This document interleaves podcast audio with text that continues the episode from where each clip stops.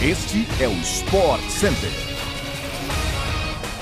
Olá, fãs de esporte! Esse é o podcast do Sport Center, o programa esportivo mais informativo das suas manhãs. Aqui quem está falando é o Bruno Vicari e fique ligado que essa é apenas a primeira edição desta sexta-feira, já que à tarde a gente tem também aquela edição extra do SC com tudo que há de melhor no fim de semana. E claro, você também nos acompanha sempre pela ESPN no Star Plus ao longo desta sexta-feira são então quatro edições.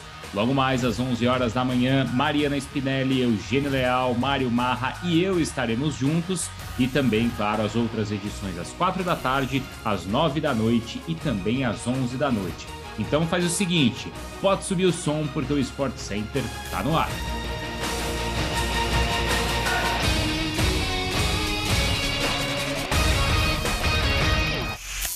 A gente começa o nosso programa de hoje com as notícias sobre o assunto da semana no futebol europeu. O atacante do PSG, Kylian Mbappé, que fez um golaço na última terça-feira e decidiu o jogo de ida contra o Real Madrid nas oitavas de final da Champions League. O jogo de volta, inclusive, é no próximo dia 9 de março em Madrid. Mesmo assim, aquela novela segue. Onde vai jogar o Mbappé na próxima temporada? Segundo informações do jornal Sport, o Liverpool, olha só, teria entrado com força na lista de interessados pelo jogador, que pode assinar um pré-contrato com qualquer clube, já que o seu atual vínculo com o PSG termina em junho deste ano. O trunfo dos Reds na negociação seria o técnico Jürgen Klopp.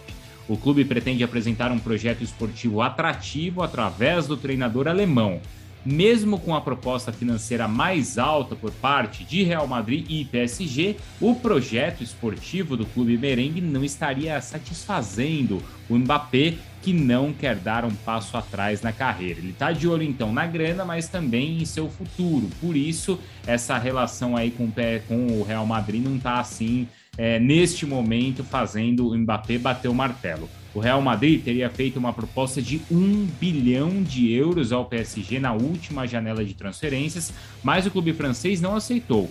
O Mbappé ainda não renovou com o time do Parque dos Príncipes, que prepara uma oferta de renovação na qual o atacante receberia 1 milhão e 200 mil euros semanais. São cerca de 7 milhões de reais pingando ali na conta toda semana. Nada mal, hein?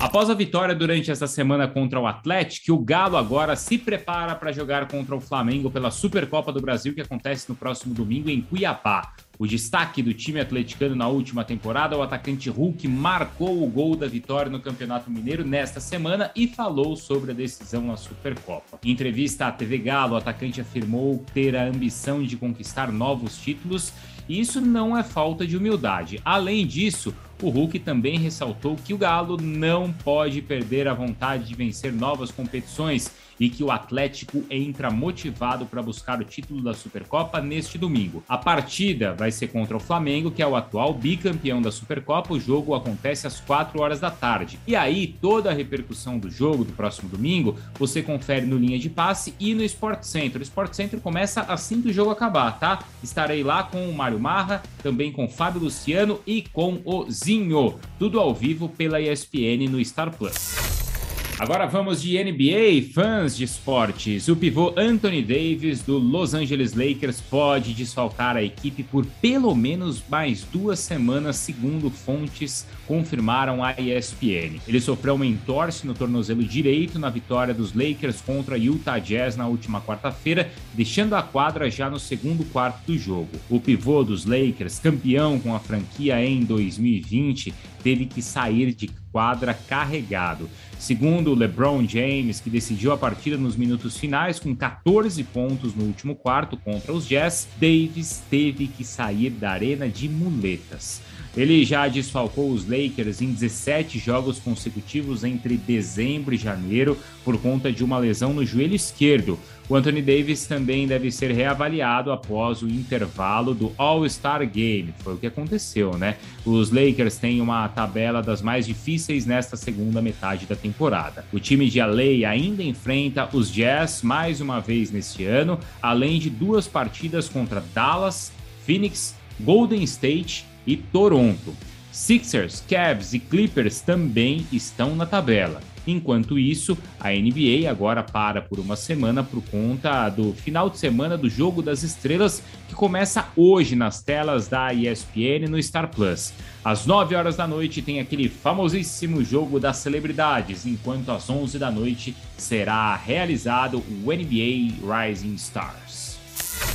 Agora a gente volta para o futebol europeu. O Barcelona empatou ontem no Camp Nou com o Napoli por 1 a 1, jogo de ida da segunda fase da UEFA Europa League. O Napoli abriu o placar no primeiro tempo com Zelinski, enquanto Ferran Torres empatou na segunda etapa depois de pênalti revisado e marcado pelo VAR. Já o Borussia Dortmund teve uma partida difícil em casa, onde perdeu por 4 a 2 para o Rangers da Escócia. Enquanto isso, o Betis também venceu fora de casa ao triunfar por 3 a 2 contra o Zenit da Rússia, com direito a gol do brasileiro William José. Além disso, Sheriff, lembra dele? Venceu o Braga por 2 a 0 e também saiu na frente. Porto, Atalanta e Sevilha triunfaram em casa e vão ter vantagem na partida de volta, enquanto Leipzig e Real Sociedad apenas empataram na Alemanha. As partidas de volta serão realizadas na semana que vem, no dia 24 de fevereiro, e você já sabe, todas elas você acompanha sempre pela ESPN no Star Plus. A Federação Internacional de Automobilismo anunciou ontem que Michael Masi, então diretor de provas da Fórmula 1, deixa o cargo para a próxima temporada. Ele se envolveu em grandes polêmicas no ano passado ao tomar decisões contestadas ao longo da temporada da Fórmula 1. A principal controvérsia aconteceu na última corrida da temporada em Abu Dhabi, onde Masi não cumpriu o regulamento na relargada da prova e causou tumulto nos bastidores da Fórmula 1. Com a saída de Masi, que ocupava o cargo desde 2019, os novos nomes apontados são Neil Switch e também Eduardo Freitas, são os novos diretores de prova da Fórmula 1. Segundo o presidente da FIA, Mohamed Bin Sulayem, a decisão pela saída de Masi teve apoio do CEO da Fórmula 1, o Stefano Dominicali, e também das equipes. É isso, pessoal. Assim a gente chega ao fim de mais um podcast do Sport Center, mas a gente volta ainda hoje, tá? Tem edição extra tarde com tudo que você vai poder acompanhar na ESPN pelo Star Plus nesse final de semana. Então não deixe de nos seguir no seu agregador favorito de podcasts para você não perder nada. Eu volto logo mais também no Sport Center lá na ESPN, tá? Então fiquem ligados na ESPN no Star Plus porque a gente se vê já já. Até mais e bom final de semana para todo mundo.